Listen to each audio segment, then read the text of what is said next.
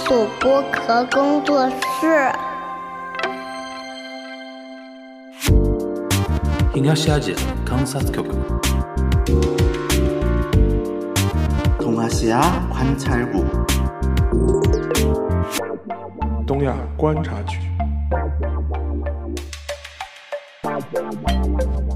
Hello，大家好，欢迎收听本周的东亚观察局啊，我是樊一茹。大家好，我是安听。 哎，这周我们聊什么呢？因为这周上线的时候应该适逢端午佳节啊。嗯，那个我们先祝大家端午安康。现在不能讲快乐对吧？只能讲安康，对吧？没办法，这是随大流啊。端午安康。然后呢，因为是佳节嘛，然后我们稍微聊点八卦，大家轻松一点的啊，轻松一点。这话讲的不对，把自己的快乐建立在别人的痛苦上呢。八八卦都是很开心的嘛，对吧？对但是我待会儿我可以展开啊。对于这件事情，我是有点，个人有点，就是说有点就是曹要吐的，对，一是曹要吐，第二是觉得说日本那套东西又来了，对吧？然后什么事儿呢？就是我们的那个广末凉子姐姐啊，嗯，呃，Hirose 遛狗啊，就是就是我们这一代人基本上是看着他的电视剧长大的，嗯，对？因为他出道早啊，早十来岁就出道了嘛，对吧？然后一直有那种少女感，对吧？嗯甚至他身上小小的时候，他有种少年感，啊，对的，他有点有点中性那种气质的。Tom Boy 的这种对，对对对嗯然后呢，呃，最近爆了一个什么事儿呢？又是文春，文春现在真的蛮吓人的，对吧？就是把那个我们广末凉子姐姐出轨啊的事情又又给爆出来的，而且这次出轨呢是所谓的叫 W 出轨、嗯。d o u b l e 啊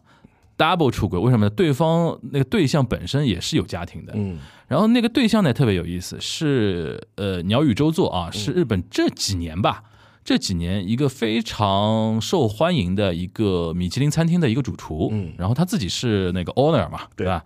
呃，这个事情就非非常的怎么说呢，严重嘛，因为对于日本的 g a n o 改艺能界来说，这种那个广末凉子这种级别的女神级别的呃艺人爆出不伦啊，日本日日语里面汉字叫不伦，其实就出轨嘛，婚内出轨，对吧？呃，而且是 double 的，双方都是这样的，这个事情就是非常的震惊了啊。然后这两天连篇累牍的，大家都在跟进报道这个事情。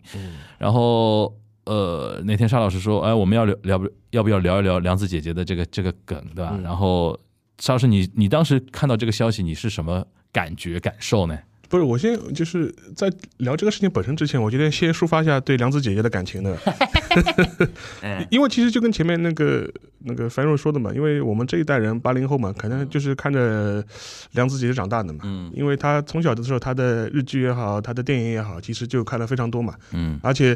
呃，基本上他大概就比我们大大个三四岁的样子，呃，比比我们大两三岁，比你大两岁，比我大三岁，哎，差不多这样就基本上是这样一个概念，就基本上是同代人，同代人对。但是她出道就特别出道早，对。所以说你就感觉他一一直是好像是跟你一起在成长的这样一种状态，对的，而且他的一点就是说，虽然过了这么多年，但是你会发现他的整个一个在镜头前的这种气质啊，基本上没什么太大的变化，嗯，就基本上还是这种，哪怕到现在都是还是有这种。呃，当年的这种少女感的这种、嗯这种痕迹还是存在的，对的，就是他，就是他作为一个演员吧，其实你会发现，就是说，呃，他也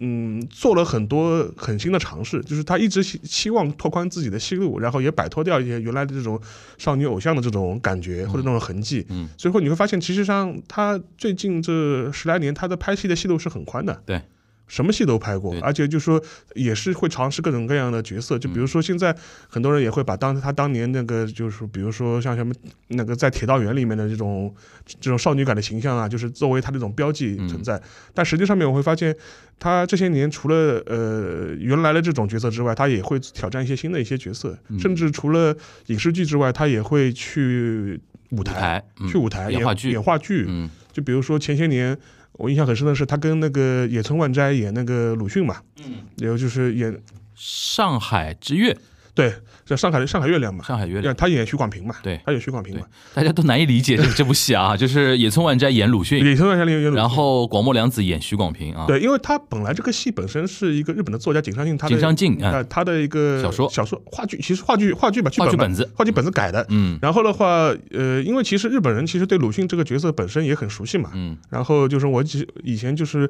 鲁迅是仙台的当地作家，对对对，之前那个像小新他说他去仙台嘛，我就说那个鲁迅的痕迹太重统了，就是有有有雕像、有遗迹的，有故居的，然后东北大学也会把把它当做一个什么著著名校友拿来纪念，所以说相对来说还是比较熟悉的这样一个中国人物，而且他那部戏里面就是也表现了很多呃中日近代以来的这种恩怨纠葛，也在这这戏里面有所体现。然后野村万斋在里面就是扮演的鲁迅呢，其实也有他自己的这些特色，印象也很深刻。而且徐广平在里面啊、不是徐广平了，就是就是 广末凉子广，末凉子在里面的话，其实你也发现，就是他也是很用心的去演了这样一个角色。嗯这时候你就发现呢，他其实对他自己的一些演绎啊，或者是他作为一个演员的身份啊，是他自己有一些专业上的认知的。嗯所以说，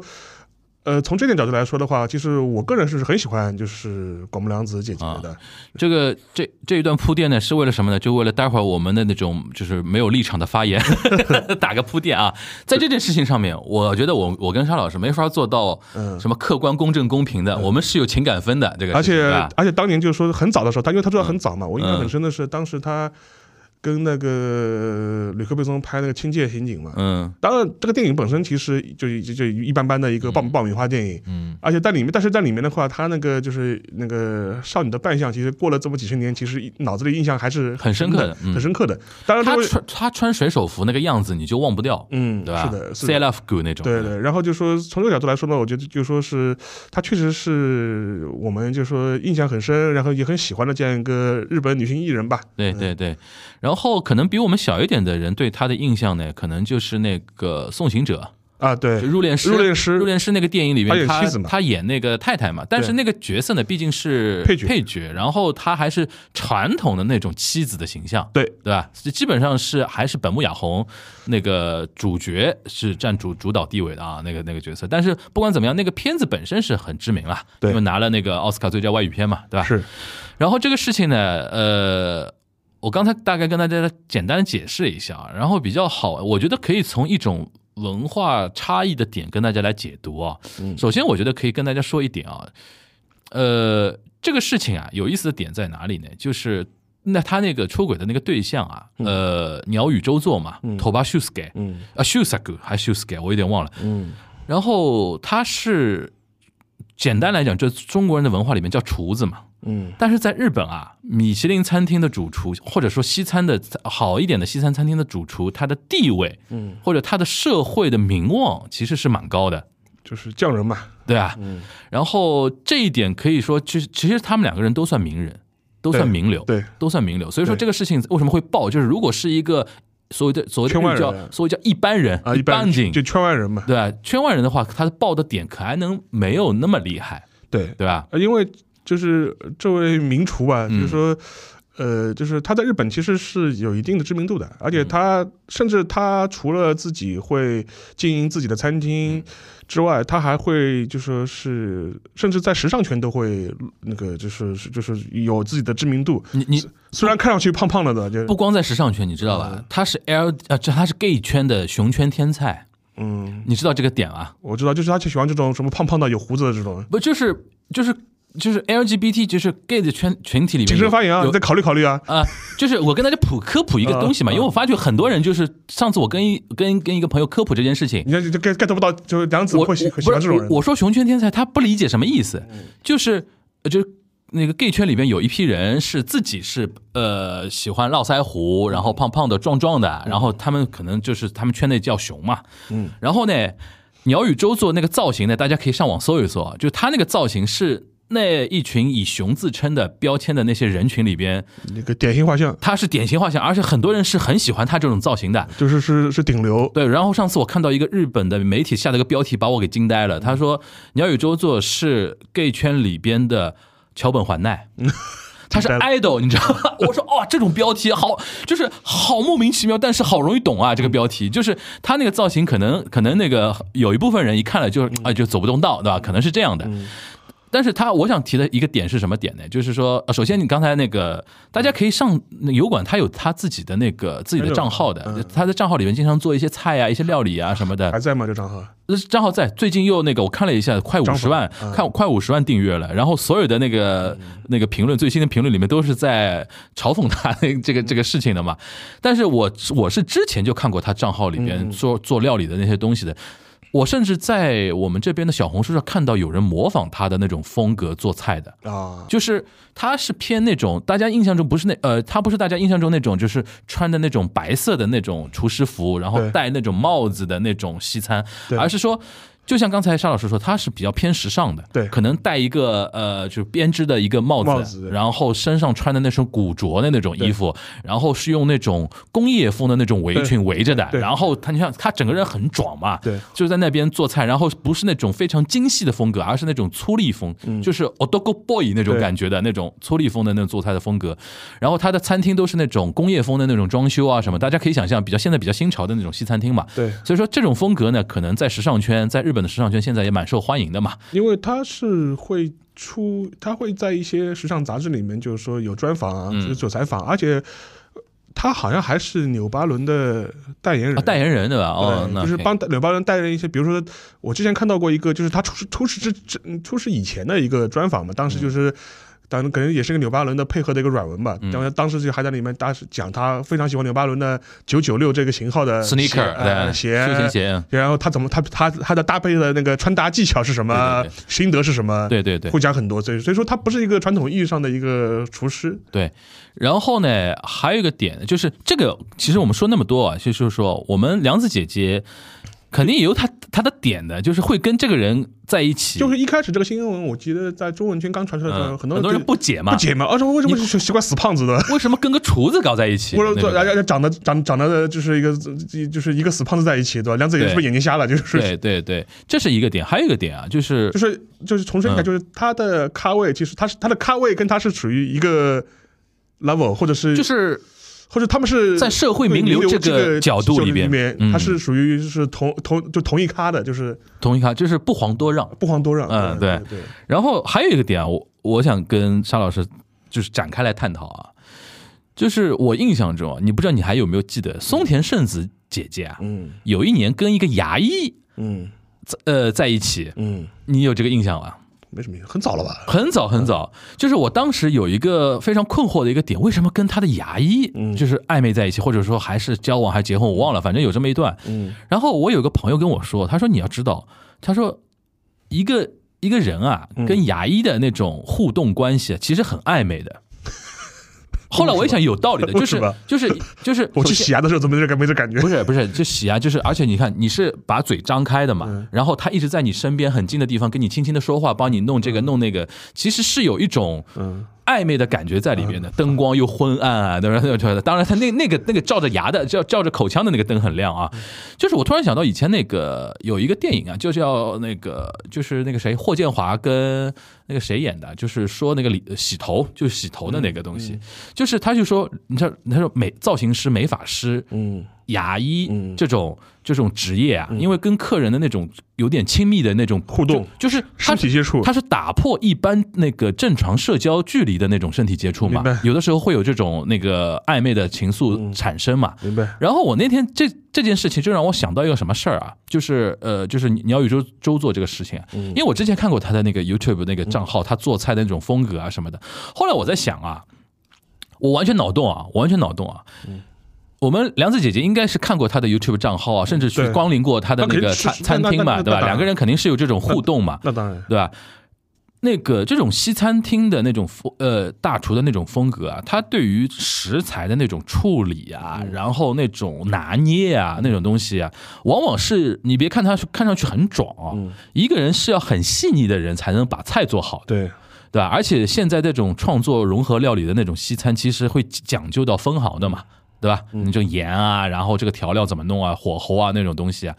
所以说我觉得我们那个鸟语老师啊，头巴桑啊，肯定是一个粗壮的一个躯体里边有一颗纤细的心嘛。嗯这一点从他们两个人后来有被那个非常，当然我们强调非常不好，就是日本日美把人家那种什么情书啊、那种互动的那种那种东西都爆出来嘛。对，然后这个是行为本身有点有点不太好啊，就是一个非常私密的那种东西。嗯但是我还看了一点它里面的那种报道那些内容啊，看得出来我们土巴桑其实很内心还很那个什么的。首先，他对于六个桑嗯是很崇敬的，因为肯定也是跟我们这种感情差不多嘛，就是从年轻的时候就看他，然后一直蛮喜欢他的。哎，突然你想，哎呦哇，女明星来到我店了，然后我肯定得加个联系方式啊，对吧 e x a k i 对吧？我谢呆对吧？就是那种 line 说我谢呆那种感觉。然后就是，比如说先从料理入手嘛，我估计也是，比如说。不断的那种沟通交往过程中，大家开始产生了某一种情愫嘛，对吧？然后他就产生了那种非常剧烈的那种、那种感觉，对吧？然后在表达啊什么的，但同时呢，他又是表达的非常的细腻，嗯那那种那种拿捏的那种感觉，这个呢，我觉得说是我这次有点脑洞到，就是说。联想到什么孙田圣圣子圣子那个事情上面，其实很多职业人啊，他身上的很多那种气质啊，展现出来的那种性格上的东西，会打动某些女明星，你知道吧？因为女男人认认真的时候，什么最帅的？对，还有一点就 还有一点就是，我一直跟一些比如说艺人啊，中中国这边的啊艺人啊、演员接触啊什么的，他们有的时候交往的那种圈子啊，实在是太同质化很高。啊，对，这这是的，就是你突然有一点外部的那种刺激啊，他会打开自己的新世界嘛，是对吧？然后这是一点，还有一点啊，就是我们要稍微跟大家盘一下我们 logo 上啊，就是梁子姐姐啊，其实情史还蛮丰富的，就结婚大概结了三三次了？三次，但是我感觉怎么说呢？这个这样讲讲也不太好。我发嗯现她找的丈夫好像都感觉怪怪的，就是对，对对，我感觉我也想说说这个话，就是就是感觉好像一直在遇人不淑的感觉，就是还有一点就是他好像是蛮突破那种传统意义上的那种择偶的标准的，对他好像不太找他自己圈内的，对对对，第一他不找圈内的嗯人，嗯，另外他好像似乎也不找这种啊，比如说老板啊，或者是这种、呃这种富豪啊，或者是这种好像对就是就是。然后也不找所谓的大帅哥，哎，对对吧？对的，是的，是的，对？就是他他找过什么 designer，对然后现在现任的丈夫是一个做 candle 的，什么艺术家，就是蜡烛艺术呃家，对，然后他就之前的，而而且甚至我忘了他第二任还是第三任，好像是当初还传出过一些，就是这个这个男，就是当男生是是奉子成婚的，我记得是，嗯。我记得有一段是奉子成婚的，嗯他家第一个孩子的时候是嗯。奉子成婚的，嗯。然后后面的话就是说是这个这个这个 artist，反正我们后面肯定会聊到嘛，嗯。也是一个。非常神神叨叨的一个人，感觉，而且这一次可能他这个人在这里面扮演的角色，我觉得也挺啊，你说现在的这任丈夫对，这样。哦，这个人可能扮演的角色，嗯，我待会儿可以扮演的角跟大家讲。扮演角色发挥的作用，估计也挺遏遏制的，就是属于这种感觉。嗯对嗯嗯，但是呃后面也也也有后续，对对对，对。然后她现在的丈夫很神奇，就是一个蜡烛艺术家，嗯，搞那个空间装饰那种那种感觉的。是，然后呢，呃，我是这次什么感觉？因为看到他们那个日媒爆出来，我们梁子姐姐写给那个嗯，托巴桑的一个什么所谓的 love letter 嘛，对，双方通信嘛，双方通信那种那种东西，哎呦，我是我是从一定程度上，嗯。我能 get 到他那种点，你知道吧？嗯。就是邵老师，你能 get 到就是中年叛逆这件事情啊，嗯，就是因为首先我觉得梁子是其实是从小是个叛逆的人。呃是，你别看他那个在荧幕里面都是乖乖女啊那种形象啊，但其实你从他的所有的婚恋择偶的一个过程过来看，他其实是一个始终是不在一个所谓的叫一个与那个框定范围里面，就是呃对安全形式的，对，对，他是一个非常会逾矩的一个人，对吧？会打破这种东西的。然后这次他那个 love letter 里边最传递出来给我最大的一个感受，就是他对于现在这段婚姻的那种呃失望和绝望的感觉是非常强烈的。嗯然后呢，头巴桑就是鸟语，就是对方给到他的一些呵护啊、一些关怀啊、一些爱啊，是让他觉用他的话说，让他重新感受到爱这件事本身了。嗯对吧？等于是久旱逢甘露，对吧？呃 这这个是指那个那个那个爱情层面的啊。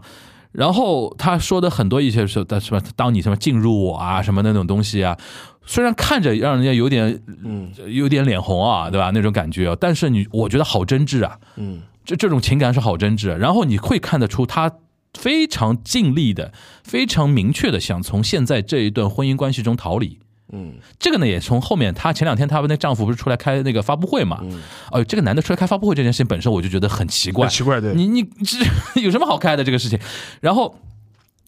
她发布会的时候，她丈夫自己承认了，就是说在这个。布伦事件被发掘之前被爆出来之前，梁子其实已经提出说要要离离婚了，对，对吧？那说明其实他心意已决嘛，这个事情一定要从这个事而且情她这个丈夫其实之前也也有过出轨，是吧？对，嗯。就就是就好像就是好像，而且还还还也不止一次，就是啊，我再跟大家强调一下，我们两个人是今天是不站在一个客观中立的一个角度，不不，这个这个事情本身啊粉丝滤镜，我们承认，我们先承认有粉丝滤镜？对对对，然后这那当然是还有一个问题，就是说，嗯我觉得是那个，就是说，呃，这个事情本身，我觉得嗯就是说，我觉得就是也是如饮，就是如就是怎么说呢，就是如人饮水啊，冷冷暖自自知啊，对，这个，然后然后我觉得我一个观点就是说，这个事情本身。对错与否、是非曲直，我觉得更多是当事人自己去感受和判断。嗯我们外界真的就是只是吃个瓜，就说是看个八卦而已。对对，所以说我我倒是嗯不倾向于站在任何立场对这个事情本身有什么道德评价，嗯说这个人啊他好啊坏啊，就道德上好啊差啊，我觉得是两回事情。嗯我觉得作为当事人来说，无论是梁子也好，还是那个就是那个那位厨师也好，我嗯觉得他们可能就是唯一要负责的，就是他们可能就是要对自己的一些后果，后果，嗯就是 consequence，就是你要自己有一个认知。对然后的话就是说。呃就说，然后可能你涉及到了一些家人，因为对方其实也是有家庭的嘛。对然后你该都跟对方家庭就是有个交代，就是说，然后你该负责的责，该负的责任你就负起来。对然后，如果你们真的这么爱，那你那你们就双向奔奔现去吧。就是就这个事情难就难在哪里呢？待会儿我们可以聊聊到后果这一块儿，就是在日本啊，这种事情往往到后面这个经会念歪掉啊，，是的，已经念歪掉了已。经念歪掉了，而且这一点我觉得也值得在我们通过中文这种东西啊，跟大家来分享一下我们的一些困惑的一些地方啊。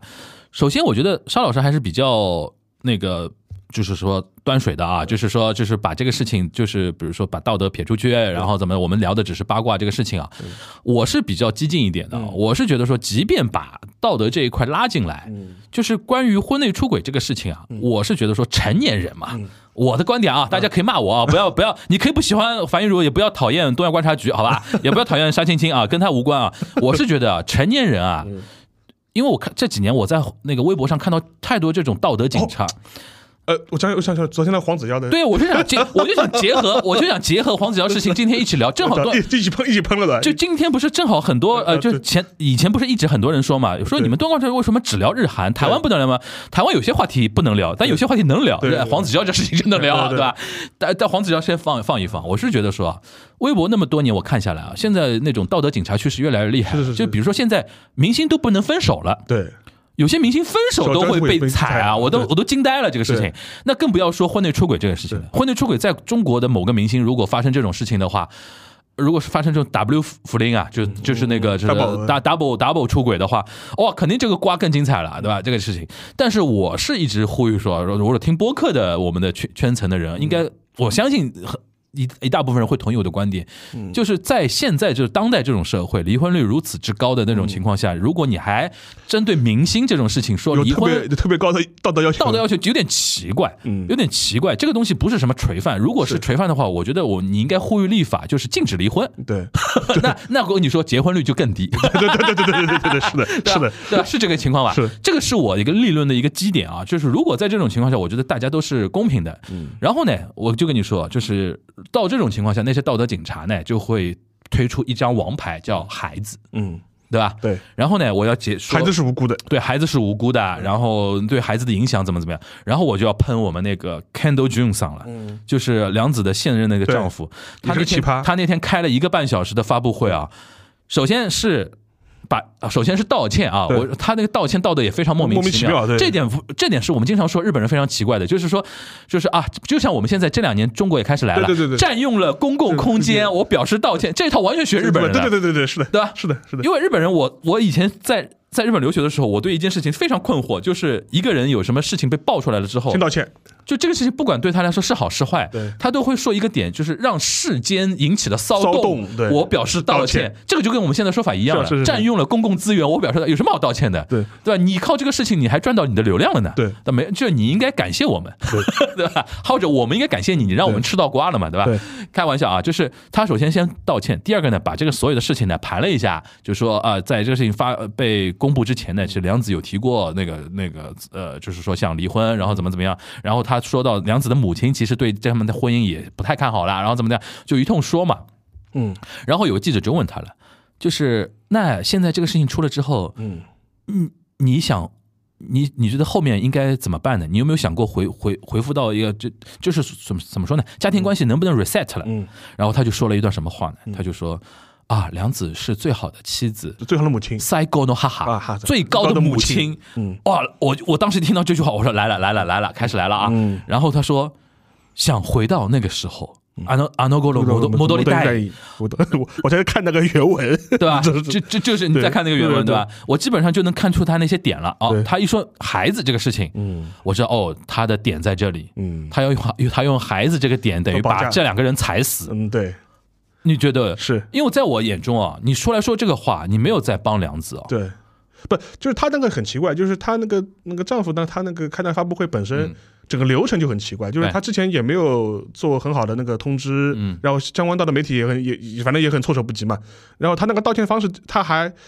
感觉他是更以这种道歉的方式，实际上是在更进一步的指责和那个转嫁相关的责任。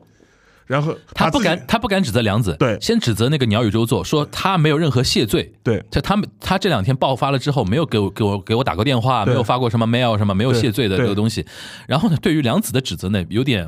歪过来打的，对，就是说什么就母亲啊、孩子啊这些事情。是。然后的话，就是他那个发布会里面就整个几几点，就是说是，然后呃，而且有一点可以大家注意一下，就是这个就是 Kendall Artist，嗯，他是入赘的。对他现在叫广末纯，他他他是入赘的，然后然后当然就是说是换句话说的话，就是说他里面甚至也会把他们家庭的一些情况，其实在他的一些言辞当中有所流露。他一直会说，呃，就是三幺幺什么东北大地震之后，就是我隔三差五就会去东北，是用什么，呃，用我的什么这种蜡烛艺术去什么抚慰人心、安慰人心、镇镇魂这种类似的。他说，比起工作赚钱，我更喜欢做这种事情。就换句话说，等于是这个家庭所有的一些。支出啊，或者是这个梁子姐姐在经济上面的问题，我肯定是靠那个梁子梁子的。然后的话，这也是解释他为什么会入那个入那个入赘入赘嘛。所以说哦，怪不得，所以说他会提到梁子的妈妈对这个婚姻也不太看好，就是那个也很重要。是的，对啊。然后的话，就是有因为有一点大家跟呃跟大家可以稍微提一下，因为日本的话，他现在是就是要求那个是那个是。单一个家庭只能有一个姓嘛，就是就是，所以说有所谓的他，所以现在有日本人要提提出来所谓的夫妻别姓制，夫妻别姓制度。所以说这也是为什么现在很多这种保守派就说就说是想阻拦这个改革的一个说法。他意思就是说，我们现在要求的是这个一户一姓制，并不是说一定要改男性或者一定要改女性，就是女性这个男性也可以就是改女女的姓嘛。我们但实际上面更百分之九十九的情况或者九十的情况都是女性改男的姓，因为百百分之九十以上都是男生在养家嘛。呃，或者这叫传统上是传统上传统传统是这样，他们的潜台词是这个意思，潜台词是是这个意思，所以说这也是为什么解释，就是说，呃，就是现在她的梁子的那个丈夫吧，或者是现任丈夫，他家他是改等于是改姓了广末，嗯，入入赘了，是这是这么个状态，嗯嗯。然后的话，另外一点的话，其实如果从这个角度来联系的话，当然这也是我们自己的臆测臆想了，嗯，这也是给你解释了，从他角度说，他他肯定是不希望这么简单的离婚。嗯，甚至就说，如果真的要离婚的话，是不是在经济上面要给要要拿到足够的补偿才肯才会低头同意愿意做这个事情？这个你能够解释这种经济上的这种权利关系吗？对。然后的话，而且这一点也蛮奇怪的，就是说是梁子姐的，好前面呃两任嗯也是这种情况，就基本上好像都是靠梁子的赚的钱在养家的这种感觉。就是看人的眼光，这个事情真的是啊，对。哎，不过还有这个肯定跟他们两个人的性格也有点关系，也有点关系。就梁子应该看得出来，我们 Logo 上还是很强势的一个性格的一个人，就是敢爱敢恨。对，就是我我喜欢你，对吧？那我们就可以结婚，可以生孩子，然后可以在一起。然后如我如果我觉得这段关系不 OK 了，对，那我就可能该该撤撤，该怎么样怎么样，对吧？就这种感觉还是比较厉害的。而且就说是非常好玩，就说是呃，他还在那个发布会里面就说就是。呃，甚至也提到了，就是说被文春后面又曝光的，就是梁子跟他那个厨子之间的这种 love letter，love letter。嗯，他的意思说，从他他的解读是说，从这里面看出来，他们两个人的是这个关系不是认真的，所以说他不同意离婚啊。呃，所以说你这个这个你就你看，但是现在也有可能会说嘛，因为这种这么私密的这种私人的这种信件是怎么被？就曝光出来，很多人怀疑怀疑是他拿出来的，是他拿出来，是他是是他拿出来。这个想想也是嘛，不然的话，这种性一一般人怎么能够接受得得到呢？嗯。然后的话，另外一点的话，就是说这个节目讲，他就在最后的时候，他也讲，就意思就是说指责对方那个就鸟语，就是说他说我给鸟语的那个会社就是打过电话，嗯，呃，然后就是对方没有回应他，没有回应他，然后说是他感觉很愤怒，对吧？你为什么不向我道歉？就是类似这种。反正我是觉得说他，啊然后还说，你说他说，还说，他说，哎呀，就是这一切的发生，你这种这种讲法，你觉得特别的虚伪。他就说，这一切的想法都是怪，都是怪我，我没有尽早的去阻止他们。就是绿茶发言呀，啊，对，对绿茶发言，你知道吧？然后就就是一方面把自己放到很弱的那个位置嗯，但同时他指责了所有人。然后我觉得他对于梁子最狠的一点就是提到小小孩孩这个事情。小孩的事情，提到小孩这个事情，不得不说啊，我们要提到另一个人福原爱老师。对，福原爱当时为什么会被那么多的就是，日本的很多，因为因为当时我记得他在爆发那个离婚的事情之前啊，福原爱爆发离婚的事情之前，我正好在日本，当时有一次出差嘛，嗯。跟日本广告圈的一个前辈聊天，嗯。我当时就问他，我说现在日本体育圈里边谁代言费用是最高的？嗯。他就说一个福原爱，一个羽生结弦嘛，对，这两个人是最高的。然后，然后，但是他提到一点，就羽生结弦，你记得他是那个 ANA 嘛，对，对吧？然后因为贾鲁是阿拉西嘛，阿拉西。对，吧？然后他说，呃，福原爱的特点就是快消品很多，嗯，然后家用品因为家庭主妇很喜欢福原爱，爱，就长得可爱，哎，所以说这个事情埋了一个雷什么的，就后面不是福原爱那个从那个爆料出来的那个地方，感觉他是放弃抚养小孩了嘛，对。自己一个人出走了嘛，对他等于是一个单自己回日本了，对这个事情留留在那个台湾了，这个事情踩雷的，是。的，这个事情一踩之后，所有的家庭主妇完全。那个呃抛弃福原爱所以说导致福原爱后面很被动，是在于这个点。是，所以说这次那个 Kendall Johnson 啊就是她那个现任的那个丈夫，梁子的现任丈夫啊，提到小孩这个点啊，我觉得很毒的一点，对，就是你提小孩这个事情会让。就是有一个福原爱效应嘛，就是本来可能大家，比如说像我们这样的人也好，或者呃不光男女啦，比如说这个年纪的一些人，对于比如说呃对于广播凉子有比较好的一个感觉的，或者有点感情的一些人，他不得不站到你的对立面去了。是，就是因为因为比如说现在给人感觉就是小孩是站在爸爸身后的，嗯，然后就等这个犯错误的妈妈悔改，他现在想营造这种这这种东西了。，对，那我觉得哇操，你这你这个发布会开的这个这个目的就不单纯了，这个事情对对吧？所以说我觉得这个事情呢，看这个样子呢是会一地鸡毛了。对。对吧？不会是一个非常好的一个收场了吧？而且我觉得他有些说法，我觉得就说是，哎，怎么说呢？就是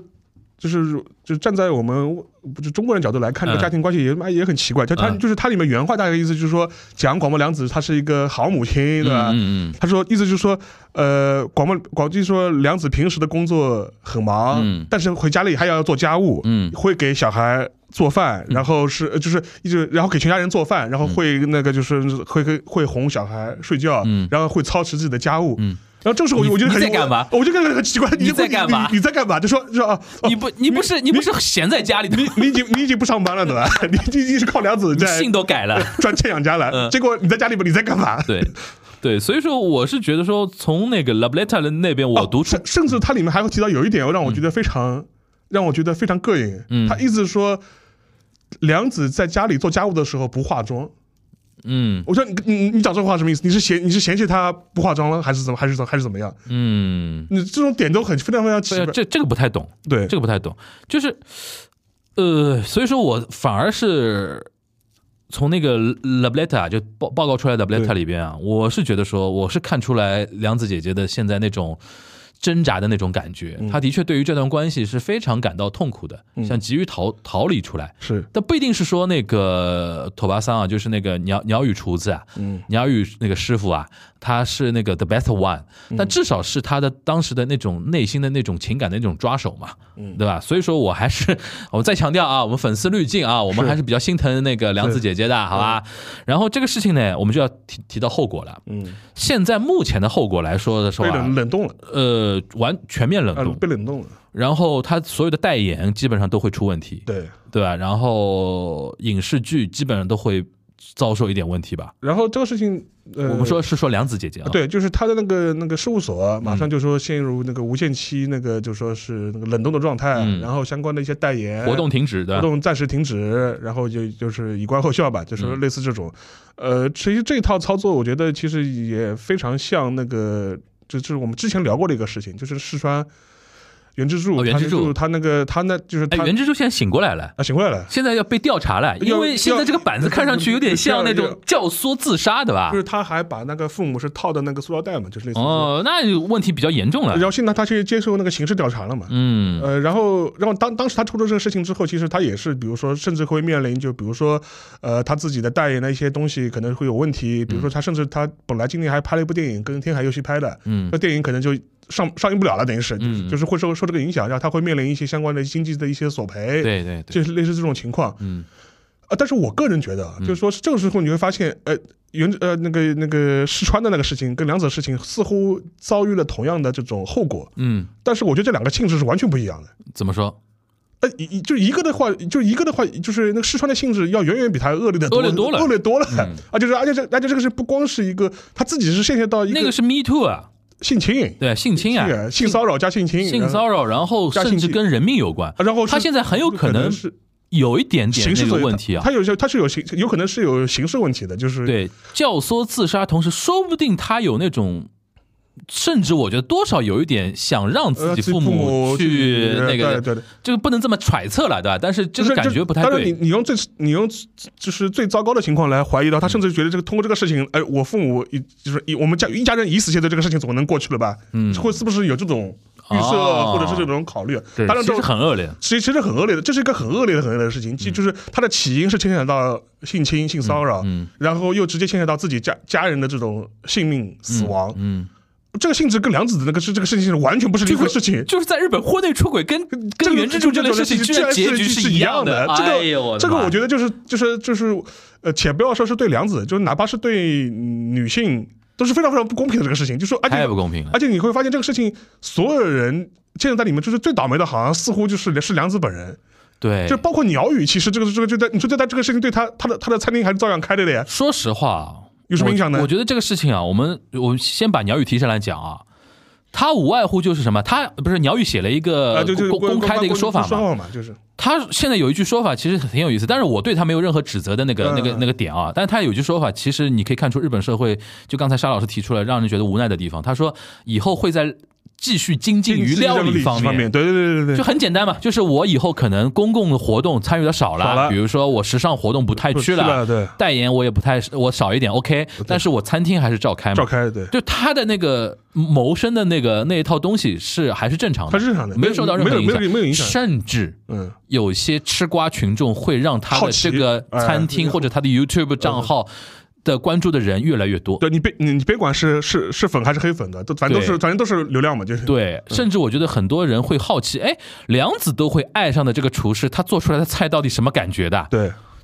对吧？对这是他的结果嘛。是但是其实最惨的还是廖克桑，对。梁是那个广末凉子啊，。当然还有再另外再补一再嗯再再找补一句啊，当然是对辽宇的他的现夫人，啊，那是那肯定也是有影响的。这个对对对对只这个只不过他没有在那里面露面，他也没有发声的渠道而已。对就是说这个这个我们也要表示，就是说是就是其实如果你这样看的话，其实是双方的两两边的女性其实是最大受害者。对，无论是辽女的她现在的家庭的嗯她她的夫人，还是梁子，其实也都是一样，就是似乎是是两方的女性在承担这个最大的后果。精神上的打击嗯，双方的女性是一样的但是梁子还遭受一层呃经济上的打击重大打击，还有可能是真的会影响到他的生计，因为他们这一家就是应该是靠靠他来赚钱的吧？靠他靠靠他来来来个赚钱的，嗯而且实际上面。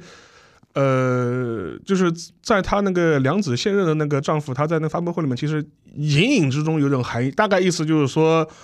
呃，就说因为他的打，大家可以看他照片啊，就是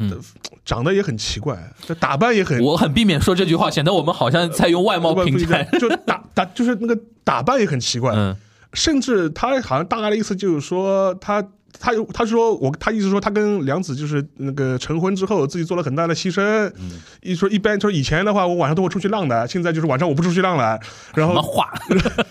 然后还有一个意思就是说是梁子的经纪人觉得嗯要控制他们两个人公开在一起露面的这个照片和这种形象露出，因为就觉得他嗯对梁子有损害的。太太奇装异服了，嗯就是感觉就非常奇怪。他真的很奇怪，大家看那个照片啊，嗯我我一直觉得他对他造型有点嗯不懂。后来那天我看那个发布会看得很仔细，我才看出来，他那个右边的耳耳朵耳有个大耳环，打打了一个大大的巨大的耳洞，对对对，然后呢，这个耳洞里面插了一根像牛牛角一样的东西。对，然后我我原来看照片啊，一直以为那个是一个助听器一样个玩意儿。后来我那看，哇，原来是个那么大的一个耳洞啊。对，然后他那个奇装异服嘛，然后他整个人的五官嘛，也是有一点。哎，这个话又是就是又又又又下那种个人判判断，反正大家去看那个照片就知道了。嗯就如果这两位加放在一起啊，如果我是经纪人，我也是不是很开心。你们尽量少 少公开，尽量少公开，对吧？少看公开路面。看到一次梁子的粉丝就会心里边就是难难受一一次。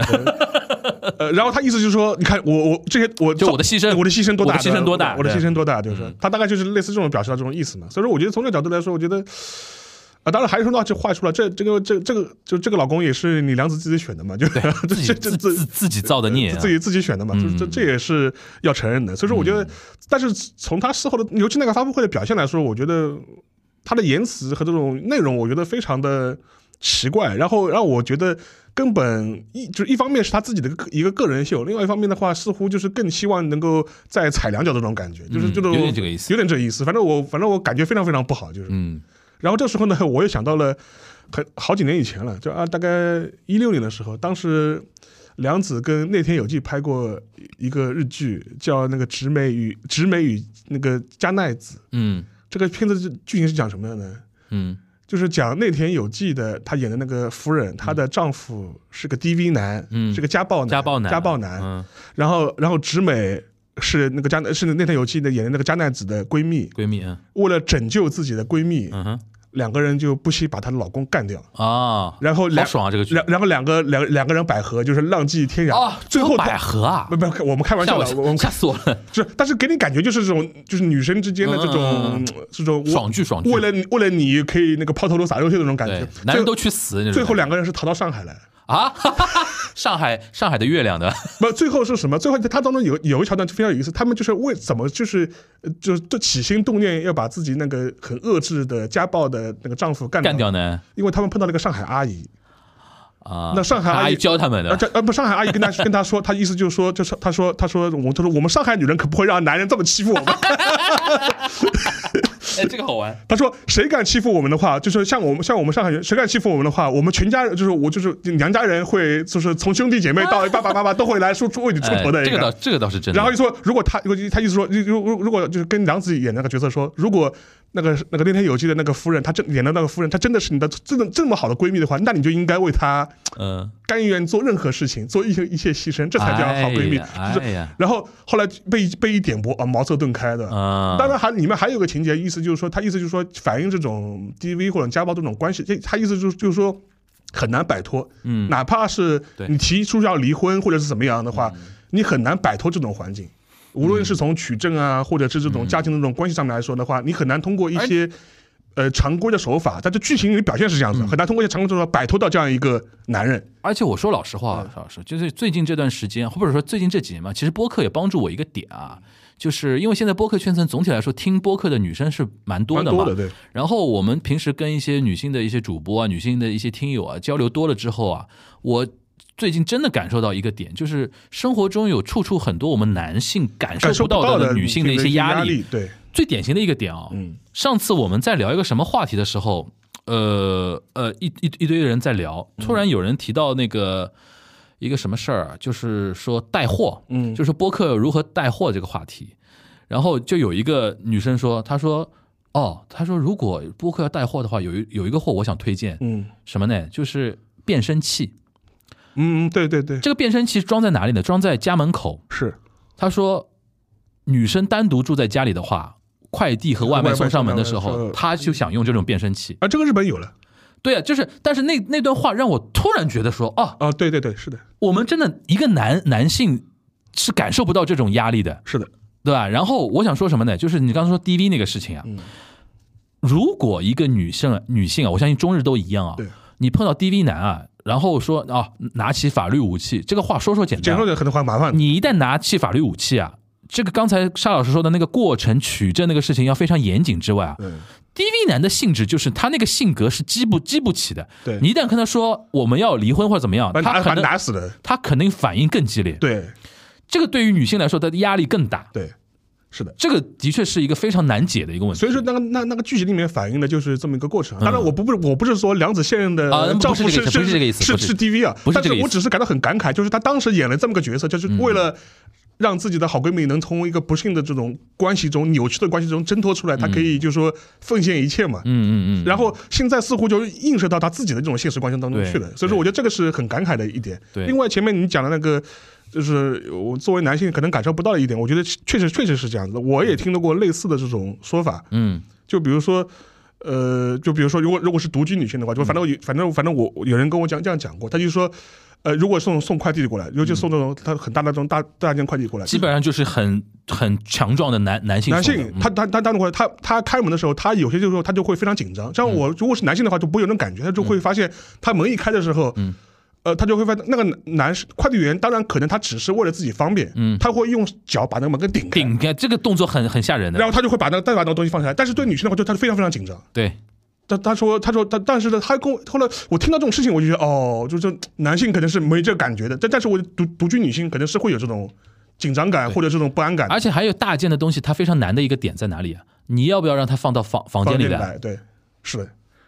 这个很吓人的，很吓人的对。他我我真的有朋友看到过，他说有一次他们买一个大件的一个桌子嘛，是。那个快快递员送进来之后，再打量这个房间，对，哇，就 如果是独居女性，真的很很紧张我觉得这个这个的确是的，所以说我觉得这一点的话，就就说是啊，就是男性的话，确实要更多有些这些意识，要有这个意识。要有这个意识。要，有这个意识，有的时候能帮的话，还是要帮他们一下的。有有些有些点。对，然后倒过来讲啊，就是发生在 logo 上这个事情啊，我就觉得说，日本媒体这次从他那个 Love Letter 就这个事情爆发后到后面 Love Letter 的一个地方啊，这个完全就是以及妹啊，对，就是把一个怎么说呢，一段在我们在至少在我的标准里边，就就是说。成年人嘛，总总归多多少少会有这样的一些嗯。多样的问题的话，如此公开的公公之于众，嗯。而且很多节目是直接在节目里边朗读他的那个 love letter 的那个内容，这个我觉得就是公开以及 m 了这个事情，对，就是非常让人觉得说难以接受，就是就是我我在看我在日推上面就看，反正也看到一个一个就是反正一个媒体人吧，或者一个作家吧，反正他当时有有个评论，我还是蛮同意。他意思是说这个事情，他说，因为广因为梁子后来出来，他也发表个声明来，说道歉啊什么的，嗯，他就觉得他说我他说我不需要梁子跟我道歉，这有什么好道歉？这有什么好道歉的？他说他唯一要道歉的就跟跟跟各自的家人道歉，对然后处理好。对跟我们这些社会上的其他人有有有什么好道歉的？就对是对对，其实是这样的，所以说，我觉得就是说，但是这一方面嘛，你就可以翻出来，就是说一些日本的一些媒体也好，或者他舆论一种这种保守性啊，这种习惯呃这种习惯啊，或者在这个地方就是体现出来了。而且话又说回来，你看这种事情的话，本身的话，似乎又是女性受到的这种损失，或者她所付出的代价是最大的。我们可以盘一盘嘛，这两年还少吗？这种事情，昂桑、对啊，信信信的老公不是那个东出昌大嘛？信不信的去，现在一个人去巴巴黎了带着两个孩子去巴黎了。然后他当然当然当然信的话，就是状态还是比较好嘛。而且他现在就是说我我也会，因为我会我会看他的那个 channel 嘛，就是说他又在就会讲述他在自己巴黎的生活生活活状态啊。而而且我觉得他比较好的一点就是，呃这点很好，就是他就是出出了这个事情之后，就是马上一刀两断，就切得干干脆脆，就完全不拖泥带水。对这点我觉得就非常非常好。对而且处理好自己的一些事情，然后让一些事情能够很平稳的让他自己找到一个新生活的开始。但你看啊，就是但是很无奈的点是，女生要选择离离开开日本这个社会而不是东出昌大你滚，东出昌大最近还恢还还拍电影了还恢复了，对吧？而且他那个电影我最近还看了，就就就就就是，就反正今年上半年上映的嘛，就说，对但是呃，还有一个是他的对象嘛，对象其实也很惨吧也，很惨，唐田嘛，就是也是属于这种，因为这个事情就是基本上，当然他基本上没有机会了吧？他最近好像在考虑那个要复出，但是他、哦但是呢，你看他啊，就是他复出之后，他接的片子就是一些，呃。就就要接一些比较出位或者是比较这种啊这种这这类的片子了，就只能只能就只能就是接这种角色了，就是是这一点我觉得非常不舒服的一点啊，那天那个就是广末凉子出事儿，就就是爆这个事儿爆出来的一天啊，嗯我看到微博上还哪里有一个帖子，我就点进去看了嘛，嗯。然后居然热评里边有一条把我搞得非常不舒服，他说下次他说他原文啊，他说下次可以期待良子下海了。啊，这个非常做过分，这个非常过分。但是你看日本社会的无奈，就是对。女性一旦在私德方面，我觉得说私德我都觉得就是有点有点有点过对。在婚恋方面，在婚恋方面有点这种问题的话，她好像没有办法翻身了，她的格，她的那个格就是档呃档次啊，对就先天的被人调低一档，对，就好像可以被被别人就看不看不上了，看不起了，然后只能去拍一些暴露的一些东西啊什么，其实就体现日本这个社会父权制的那种东西非常强烈，是。对吧？女性就不能是有那种问题的，有那个问题就你只能是做那种那种那我觉得。那我那我觉得传传统多样社会都是这样的，对，对，何止日本呢，对。对我觉得都是这样的，然后你刚才提到那个性，我就想说一个对照组，因为你说性是断的干干净净的嘛，就马上就该当机立断。虽然他自己一个人去巴黎这件事情，也体现出日本社会的一些对对对。一些无奈的一些地方。因为你想，他带着两个孩子，即便跟他分开了，他如果还待在日本的话，对，抬头不见低头低头见，他就被纠缠的，而且天天还有媒体围着你，对。对吧？还有还有怎么样？他我觉得他是看透了这一点，而且我估计他爹也会给他一些建议，因为他爹太熟这一套了。对对对对，渡边谦啊，当年辜负多少女人，对吧？但是你要这样想他去巴黎之前就妇女大和解啊，对，因为他他爹也感受到了自自己早年造的那些孽孽，就报就报上报应到自己身上来了，他他肯定和解了。对对对，然后然后一个对照组是谁呢？就杜杜部健，都不见嘛，对杜部健跟佐佐木希。对杜部健那个，这不是不知道大家还记得不记得？就非常病接近于病态的那种对于对于那种事情的那种执着，对对对，然后跟一些女生在什么公厕所间里边都能都能就嗯那那个来来来两下的那种事情。后来被爆出来之后，我们呃佐佐木希啊女士忍了啊，居然还生了二二胎。啊，对，然后你知道杜部健最近在干嘛吗？他不是他之前的一个人设，他他是搞笑艺人出身嘛。不？出来，哎，他不是，他是这样的，他之前是搞笑艺人出身，然后前几年开始一直有一种人设，他是就是美食家，然后经常给大家说在节目里边说一些 lifestyle 的一些建议，然后哪家好吃哪家好吃，甚至主持到 All Summer 的 Brunch 这种大型那个午间情报节目的，他做 MC 哦，那个位子很很高啊，从那个位子上面等于被拉下来之后，他最近不是也准备复出嘛，但是。电普通电视台是不敢，尤尤其那种 K 这不 Q 就是主要的频道不敢请他，他只能在一些小的大概电视平台有一点露出之外，他自己做 YouTube 嘛，嗯。做了一个频道，虽然那个频道叫什么对吧？嗯。为他频道名字很长啊，我给大家解释啊，直翻的话，杜部健的为了某一天能复出而做的一个频道。然后在里边做那个美食的 log，就是说美食探探店节目，因为他原来就是在电视台里面做这种节目嘛，他自己找了一个摄制组或者跟一个摄制组那个合作合作去做一些线上的一些探店节目。他的意思就很简单嘛，我在这个节目里边如果做到人气高了，首先 YouTube 我是能赚到一些钱，对同时你那些。电电视台的一些编导什么，你看呀，对我还是可以用的，我还是有粉丝的，说不定哪一天这个风头过去了，你还是能用我嘛。但这个我说老实话，这个事情本身，如果你的太太原谅你，你也不是说我们想把一竿子把你打死。对对对对对对，但是最好笑的就是我们佐佐木希是怎么想的这个事情，是就是针对我们昂桑，对吧？当然你你要原谅他也是你的自由嘛，对吧你？可以原谅，也可以原谅，但是就我就觉得说，哎呀，我们而且佐佐木希我要开地图炮了啊！日本的东北地区的那种保守地区的那些啊女性，真的有有一点这个样子，嗯对吧？因为她的。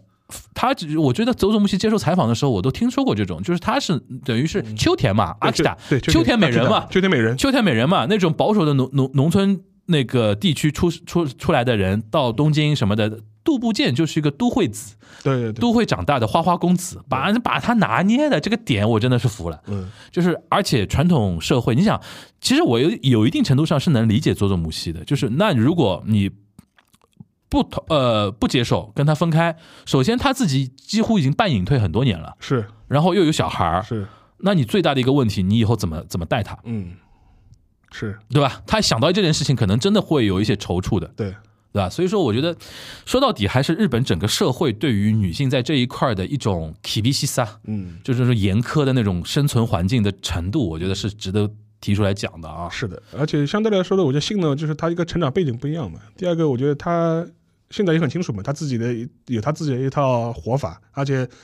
他现在有的时候，他你看他就是那事情出了之后，他基本上就是把他当时有的片约全部处理完、拍完，然后就基本上就跟日本的这种传统的这种电电视剧这种圈子就是就是就是拜拜拜了，就是然后自己经营自己的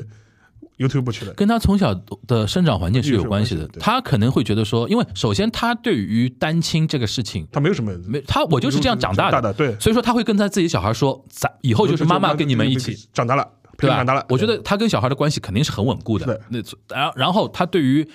从小接受到的那些以及没，周围的那些以及没看透了。对日本社会就他妈是这样的。对，我不老娘不干了，对对吧？然后反正他有钱嘛，对他爸也有钱，对对，对吧？对老爹还是能够养你的那种感觉，对吧？呃，所以说我觉得还是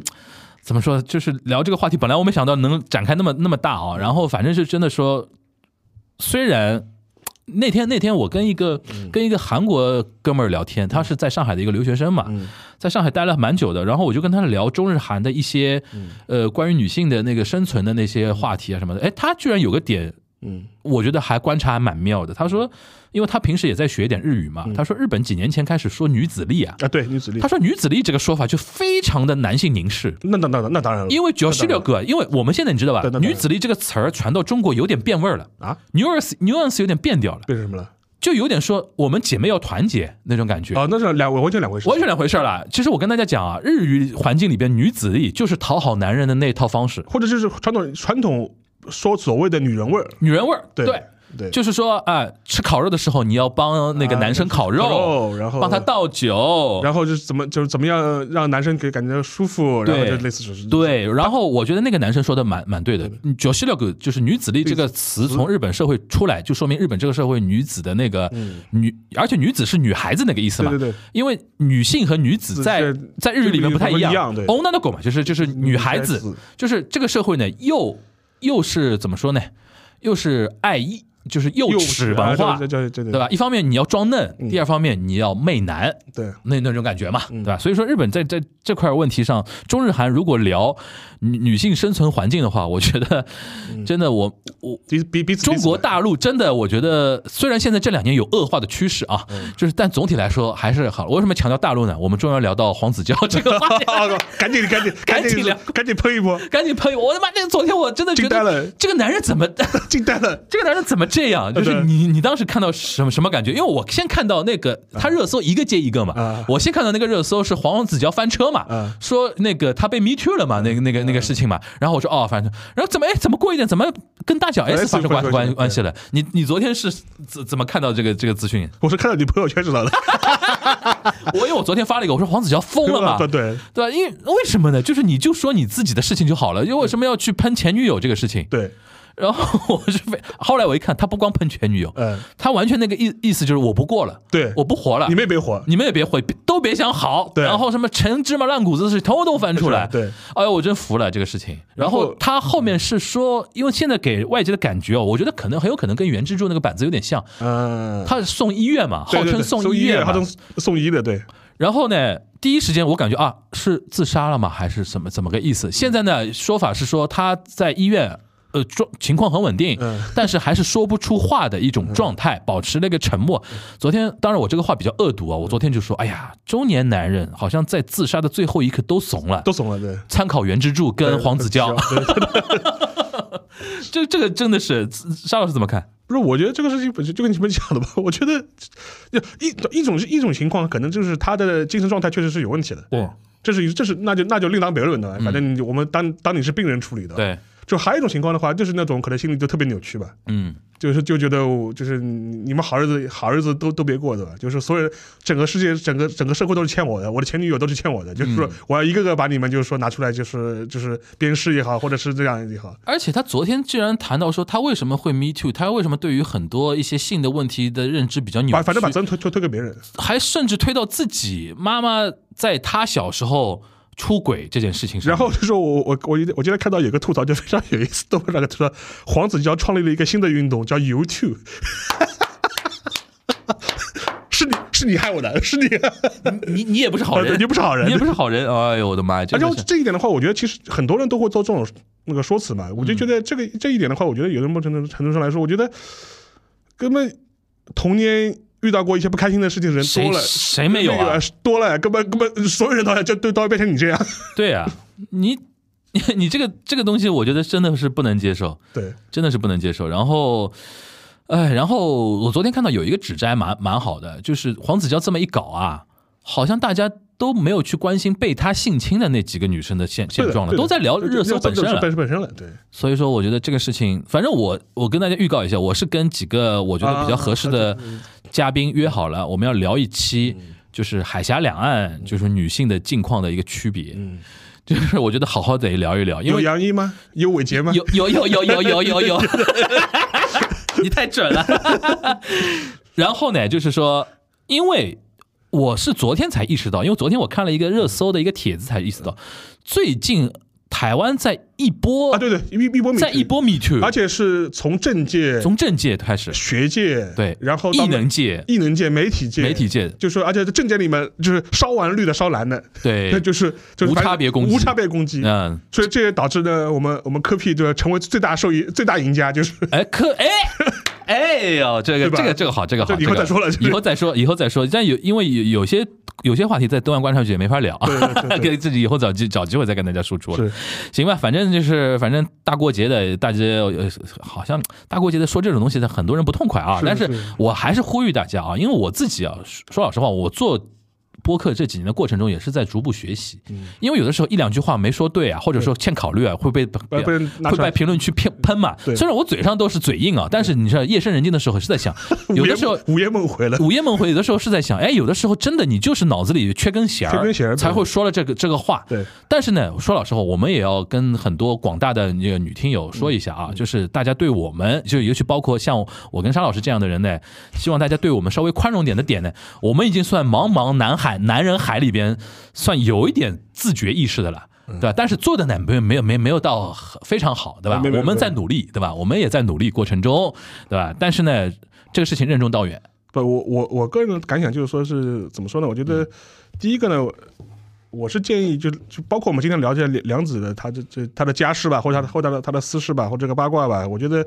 我觉得就一种情况是，你就当个八卦去看看就就行了，嗯就是就是不要做，就是不要对有些事情，尤其涉及牵扯到这这方面的事情，做一些很简单的道德判断、嗯。大道德和大价值判断。嗯。因为我可以举个例子嘛，就有没有举个例子，大家可以设身处地的想一想，就是说，如果你看到一个事情的时候，就说如果这个当这个事主是你很亲近的人，嗯。我举个例子，可能这个当中某一个事主是你的闺蜜或者是你的好朋友，嗯，你的立场可能就不一样了。对，就是说你可能会站，你可能会更乐愿意站在他的角度，设身处地的去为他想，对，他可能他为什么会做了一件可能被主流价值观他认为可能是不妥的事情？对，他是不是有他的理由？当然，他这件事情可能做的不对，有不好的地方，有有要要要他自己承担的责任。嗯，但他如果是你的好闺蜜、好朋友，嗯，甚至是你的亲友，你可能更愿意去设身处地的去对，站在他角度去考虑，这个我承认的。对吧？其实说老实话，我我看那个广播凉子就像看自己姐姐一样的。如果我的姐姐在一段婚姻里边，她很痛苦啊，对，我就想早点离婚啊。离离离，赶紧离，赶紧离离，赶紧离的。这个人长得什么样子啊？我看到早就不爽了。对，所以所以说所以说我有的有有的时候，其实我就觉得就是一个嘛，就说是可能我就觉得就是就不要，我建议啊，我个人觉得不要做。太快的做一些很绝对的道德判断，对，这是这是这是第一个。第二个的话，我就觉得有的时候，呃，或者是你设身处地的去考虑一些问题的话，可能想法会有点不一样，以至于你不会这么简单的去去做一些，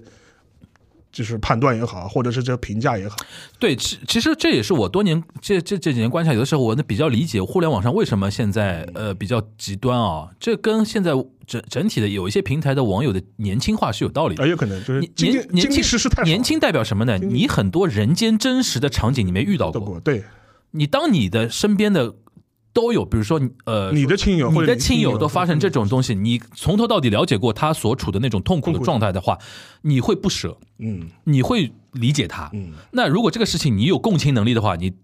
映射到一些公众人物上面去，你也不会说发出那么嗯。绝对的一种言论。当然，这个这个事情对很多人来说要求很高，对。共情能力是很高的一种要求。很多人就无所谓嘛对，他反正就摁摁摁键盘，有什么对对对就无所谓嘛？但我呼吁说，能够听懂这段话的人，还是要这个。就是就是有句话嘛，就是同情之理解的，嗯，理解之同情。但是就是有些事情你可以同，就有些事情你不赞同，但是你可以抱一个同情的态度嗯对。去面对。就是我我我我更多是这这种态度吧，就是对这种这种事情，当然这件事肯定不是好事情，可能不希望碰到，但是真的遇到或者你身边人发你看到这种事情的话，某种程度来说，你虽然不赞同，但是你有的时候可以抱一个同情的态度去面对。无论而且是我指的同情态度，是对这个事情的所有的当事人。嗯，嗯可能都抱一种同情的态度去、嗯去去面对他们，或者是或者去做个评判，我觉得可能更好一点吧。我觉得嗯嗯嗯。